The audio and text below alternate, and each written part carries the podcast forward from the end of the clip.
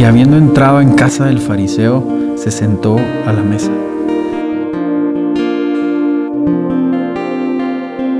Así comienza esta historia en la que Jesús, viniendo de ser acechado y criticado por los religiosos del momento, decide aceptar la invitación de uno de ellos y tomarse un momento para sentarse a la mesa.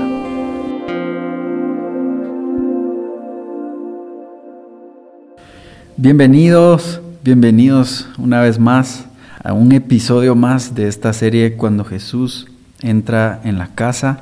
Eh, en esta ocasión quiero hablar de, según el Evangelio de Lucas, la segunda vez que pasa esto, que Jesús se toma un momento, entra en una casa y se sienta a la mesa.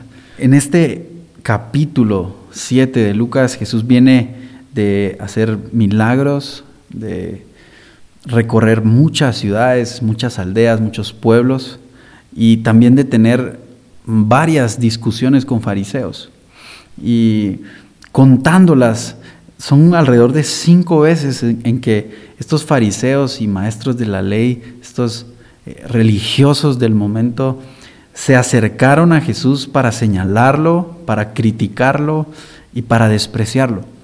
Y, también ya hay al, menos tres ocasiones en las que pecadores, eh, publicanos, recaudadores de impuestos, se acercaron a Él para buscar perdón y fueron perdonados. Y ese es el, el contexto en el que entramos a esta historia de Lucas capítulo 7 del 36 en adelante. Y mm, quiero que entremos directo y vamos a ir versículo por versículo tratando otra vez de extraer esos principios que estoy seguro que van a impactar nuestra vida, van a cambiar nuestra forma de ver la presencia de Jesús en nuestra vida. Y en Lucas 7:36 empieza diciendo, uno de los fariseos invitó a Jesús a comer. Así que fue a la casa del fariseo y se sentó a la mesa. Y es, un poco contradictorio ver que estos fariseos que habían venido acusando, habían venido criticando a, Jesús, le haga una invitación a él para que entre en su casa. Y es, es evidente, parece casi obvio, que este fariseo en su corazón no tenía la intención realmente de tener un diálogo con él, de conocerlo, de contemplarlo, sino Realmente estaba esa intención oculta de tratar de encontrar evidencia para poderlo acusar, para poderlo rechazar, para poderlo exponer. Porque es imposible que Jesús haya entrado en la casa de un fariseo en esa ciudad y que todos, porque vamos a leer más adelante, nos vamos a dar cuenta que no fue algo secreto un día por la noche, ¿sí? donde no querían que nadie se enterara, sino hubo gente que se enteró de este encuentro. Así que eso nos deja saber que realmente el fariseo no dijo, voy a invitar a Jesús, quiero conocerlo, quiero saber quién es Él. Había una eh, intención oculta de poder señalar a Jesús, poder exponer a Jesús. Pero la premisa de esta serie es una sola. Cada vez que Jesús entra en una casa, algo sucede. Siempre que Jesús se presenta, que Jesús entra y sobre todo si se sienta a la mesa, algo está por suceder. Avancemos un poco y en el versículo 37 y 38 dice esto. Ahora bien, vivía en aquel pueblo una mujer que tenía fama de pecadora. Cuando ella se enteró de que Jesús estaba comiendo en casa del fariseo, se presentó con un frasco de alabastro lleno de perfume. Llorando, se arrojó a los pies de Jesús, de manera que se los bañaba en lágrimas. Luego se los secó con los cabellos. También se los besaba y se los ungía con el perfume. Y aquí básicamente hay dos figuras. Y hay un contraste muy fuerte con lo que hemos venido construyendo en el versículo, en el episodio anterior, perdón, y este. Porque está la figura del religioso del momento, que es quien invita a Jesús, Pero está la figura de esta mujer con fama de pecadora, que es la que entra en escena. En el episodio anterior hablábamos de un pecador, ¿sí? hablábamos de un cobrador de impuestos, un publicano, que invita a Jesús y los fariseos que se presentan. Aquí cambian los papeles. Y vamos a ver qué es el fariseo, o, más bien ya lo leímos. Un fariseo lo invita, está en su casa Jesús, está sentado a la mesa. Me imagino que están conversando. ¿sí? El, fariseo está lanzando preguntas, tratando de encontrar esas grietas en las palabras de Jesús y tratarlo de exponer. Y en ese momento hay una mujer que entra en la escena. En, el original, ese versículo 37 en griego empieza con la frase, he aquí. Y, esa frase nos hace ver que Lucas quiso darle un énfasis muy claro a lo que estaba por suceder. Es esa misma palabra o esa frase que aparece en, en Apocalipsis 3:20, donde dice, he aquí, estoy a la puerta y llamo. O sea, hay un énfasis en lo que va después de esta pequeña frase, he aquí. Así que Lucas nos está diciendo algo está por suceder. Y lo que está por suceder es que una mujer que es conocida por su pecado, que tiene una etiqueta de pecadora y que muchos estudiosos, muchos teólogos concluyen en que seguramente estará una mujer eh, prostituta en, ese, en esa aldea, en ese pueblo. Tenía esta etiqueta tan fuerte que resuena una y otra vez en mi mente, fama de pecadora. O sea, era, era algo que ya en todo ese pueblo, en toda, en toda esa aldea, ella era conocida, no por su nombre, sino por su pecado. Y me parece tan interesante, tan impresionante, que esta mujer seguramente había escuchado de Jesús. Estoy seguro que esta mujer lo había visto pasar, vio que entró en la ciudad, todos se enteraron, y esta mujer con fama de pecadora, viviendo una vida de pecado, con cadenas de pecado, me imagino viviendo una vida de angustia en su interior, se entera que este hombre entra en la casa de un fariseo. Entra en un lugar que lo vamos a llamar como el búnker religioso de la ciudad. ¿Qué lugar más religioso que la casa de un fariseo que ha vivido allí toda su vida. Y esta mujer se entera que Jesús está ahí, pero no espera a que Jesús salga de la casa. No espera a encontrarlo en el camino. Esta mujer se dirige directamente a la casa de este hombre. Entra por esa puerta y se arrodilla a los pies de Jesús. Yo me pregunto, ¿qué revelación tan grande tuvo que tener esta mujer de la misericordia, de la gracia de Jesús, para tener la valentía de atravesar esa puerta donde estaban los que la habían acusado toda su vida, los que la habían señalado toda su vida? Que habían pasado frente a ella sin ofrecerle perdón, misericordia y amor, sino al contrario, señalarla, etiquetarla, seguirla hundiendo en su pecado. Y arrodillarse a los pies de Jesús. Y llevaba este frasco de alabastro lleno de perfume y, y ese frasco de alabastro nos habla de que seguramente ese perfume era muy costoso porque eh, el alabastro es, un derivado del, mármol y según es el frasco, así de bueno es el perfume. Y este era un frasco precioso, hermoso, tenía un valor incalculable y lo que estaba dentro era muy valioso. Y esta mujer entra en esa casa y rompe todos los protocolos. Es una mujer trascendente, porque esa mujer entra, no solo que en ese tiempo, según la cultura, las mujeres eran marginadas de alguna manera, al menos de acuerdo a lo que hoy nosotros vivimos. Encima dice allí que se arrodilló y con sus cabellos comenzó a lavar los pies de Jesús, o sea, se soltó el cabello. Eso era una, una deshonra para los hombres, o sea, eso no, eso no podía pasar. O sea que esta mujer entra, rompe todos los protocolos, no le importa quién está sentado del otro lado, se arrodilla a los pies de Jesús y comienza a lavar sus pies. Y yo cuando leía esto decía, Señor, dame el corazón de esa mujer. Dame el entendimiento que ella tuvo de tu presencia.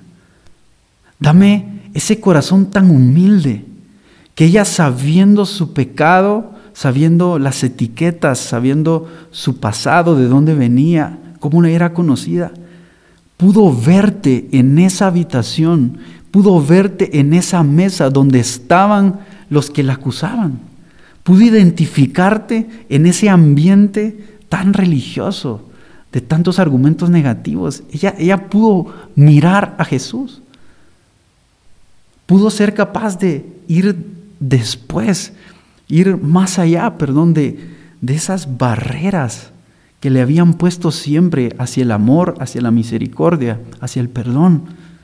Porque en esa primera historia que veíamos en el episodio anterior, los fariseos se acercan a esa habitación y pudieron, haber, pudieron ver solo a los publicanos, a los pecadores, y fueron incapaces de identificar a Jesús en esa habitación. Pero esta mujer hace todo lo contrario. Esta mujer fue capaz de ver hacia adentro y decir, ahí está Jesús. Sí, pero no entres, te van a señalar.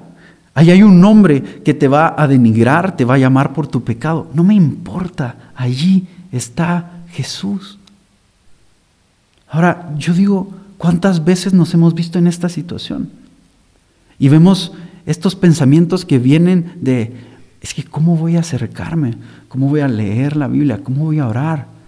Si esto es lo que soy, esto es lo que hice, esto es lo que dicen que soy, esto fue lo que me pasó ayer por la noche, esto fue lo que hice hace un momento, ¿cómo me voy a acercar?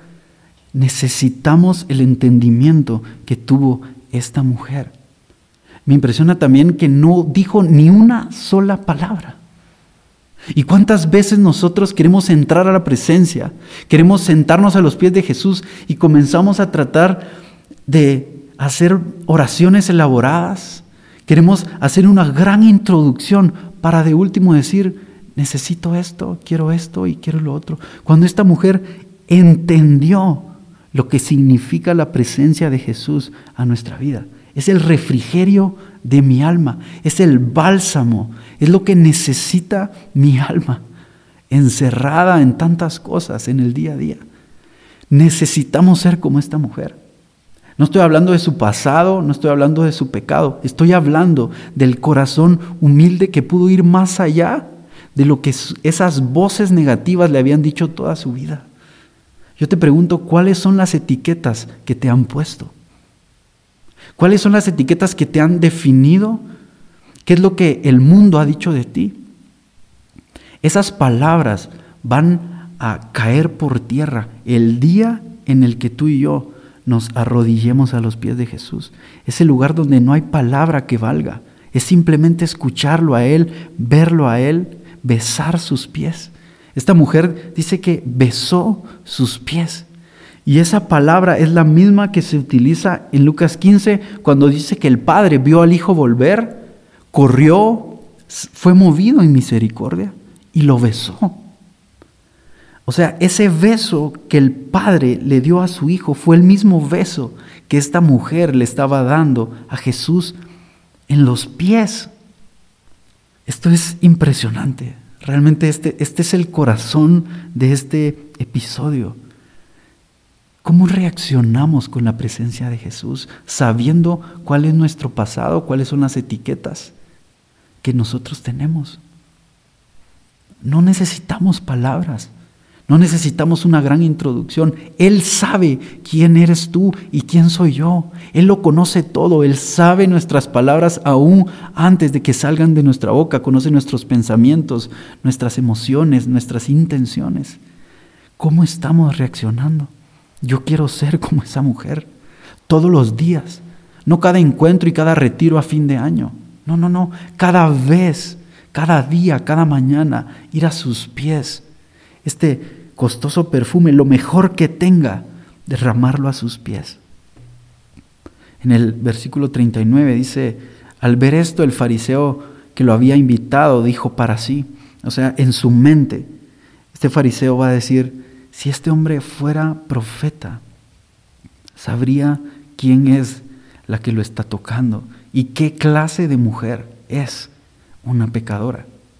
Me impresiona ver la idea que este fariseo tenía del ministerio profético.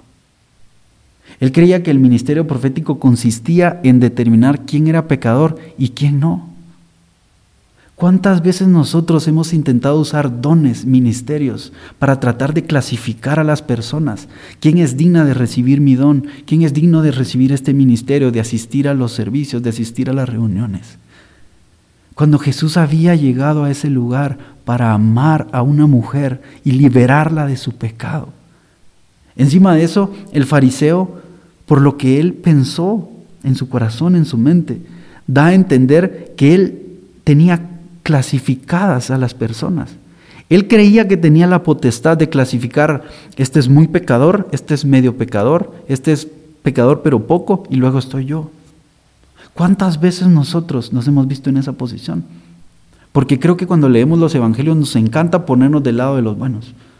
Somos excelentes para ponernos incluso en el lugar de Jesús. El que sana, el que perdona, el que libera, el que multiplica los panes y los peces. Pero muchas veces yo he estado sentado en el lugar de fariseo. Y cuando veo que viene una persona, digo, ¿este qué se cree? ¿Cuántas veces nosotros hemos hecho eso?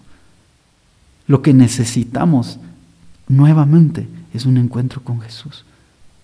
Eso es lo que soluciona todo. No hay otra respuesta, no hay otro camino, no hay otra puerta para cruzar que no sea la de un encuentro con Jesús.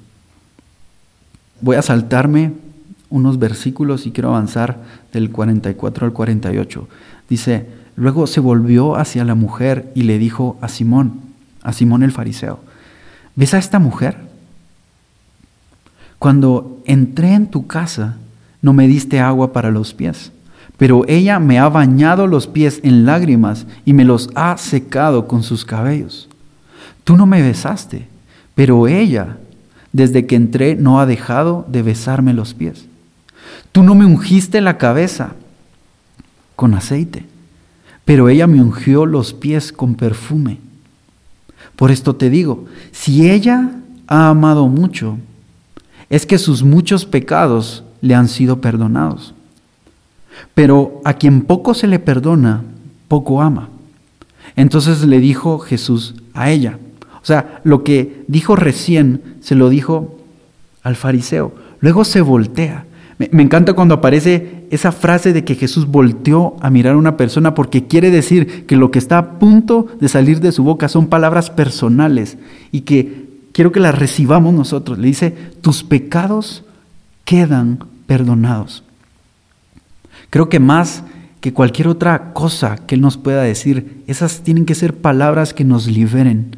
Recibir el perdón de Dios es un refrigerio para mi alma. Pero me impacta esto, que él dice, si ella ha amado mucho, es que sus muchos pecados le han sido perdonados. O sea, Jesús sabe que hay mucho pecado en ella, no lo niega, no, no trata de cubrirla. Jesús no, Jesús todo lo expone, pero no para vergüenza, sino para salvación de nuestras almas. Luego dice esto, a quien poco se le perdona, poco ama. Mi pregunta es, ¿quién de nosotros ha pecado poco? ¿Quién de nosotros ha pecado poco y cree que necesita poco perdón? Creo que había algo detrás de esa frase que Jesús utilizó. Creo que no hay nadie que haya pecado poco, pero sí hay muchos que han confesado poco. El punto es, ¿quién confiesa más? Mientras más confieso, más lo amo. Es como cada vez que yo abro mi corazón en arrepentimiento a Jesús, es como que si se abriera un, aeropuerto en nuestro corazón y ahí es donde empiezan a aterrizar los aviones de la gracia, los aviones de la misericordia, los aviones del amor y del perdón de Dios. No hay otra forma de recibir el amor de Dios que no sea exponerme. Cuando yo me expongo, abro una ventana para el amor de Dios sobre mi vida. Eso es lo que me deja recibir su amor. No hay otra forma. Entonces Jesús nos está dando la clave para amarlo más. Para amarlo más no necesito asistir a más cultos, a más servicios, a más reuniones, ir a todos los congresos. Lo que necesito es reconocer el pecado que hay en mí. Cuando yo entiendo que tengo tantas cosas que debo exponer, es allí donde algo es liberado en mi corazón. Él trae un bálsamo sobre mi vida y comienzo a amarlo más. Es como que el amor en mi corazón se despierta y hay amor por Él, amor por Él, amor por Él. ¿Por qué? Porque me liberó, porque me salvó. Pero ¿por qué podés amar tanto a Jesús? Porque Él me liberó, me perdonó, me dio la vida eterna. Le debo todo a Él, todo a Él. Eso es lo que acelera, eso es como un catalizador para mi amor por Dios. Eso es lo que me libera lo que me lleva a vivir toda una vida a sus pies. Creo que por eso es que Satanás se ocupa tanto en traernos esa voz que nos dice, no lo digas, oculta tu pecado, escondete, no vayas, mejor no asistas el domingo, no vayas al estudio bíblico, no hables con el, pastor, no hables con tal amigo, porque él sabe que al momento en el que yo lo expongo, yo recibo automáticamente su perdón y eso me lleva a entregarme más, a amarlo más, a verlo más, a rendirme más. Ahora, termino con esta pregunta. ¿Qué estamos haciendo nosotros? ¿Qué actitud estamos tomando? Realmente he podido reconocer la necesidad que tengo en mi corazón de estar y de vivir a los pies de Jesús todos los días de mi vida.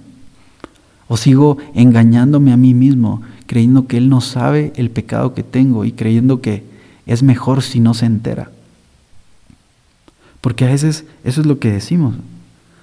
No, mejor si no se entera y trato de ocultarlo, trato de, de huir de la luz, pero la luz alumbra para traer salvación a nuestras almas. Quiero terminar orando y como siempre intentar volver esto una oración. Quiero que ahí donde estás puedas orar conmigo decir, Jesús, hoy entiendo cuando tú estás cerca, no has venido a tirar piedras, no has venido a condenarme, no has venido a señalarme, has venido a amarme quiero recibir tu amor. Hoy entiendo que necesito exponerme, recibir tu perdón para ser catapultado a una vida de amor, de pasión, de devoción extrema por ti. Necesito amarte más, necesito vivir a tus pies. Te pido que me des esa revelación que tuvo esa mujer. Dame el corazón de esta mujer, tan humilde, de tanta sencillez, pero de tanta hambre y sed por tu presencia, que no le importó nada a su alrededor, sino solo tú. Ayúdame a vivir una vida ante la audiencia de uno solo, Jesús. Quiero vivir toda mi vida a tus pies. En el nombre de Jesús. Amén. Amén. Amén. Gracias, gracias por escuchar este segundo episodio de esta serie. Espero que esté bendiciendo tu vida, espero que esté impactando tu corazón tanto como el mío. Y nos vemos, nos vemos en el próximo episodio. Cada viernes va a estar saliendo un episodio de esta serie. Que Dios te bendiga y nos encontramos en el próximo episodio.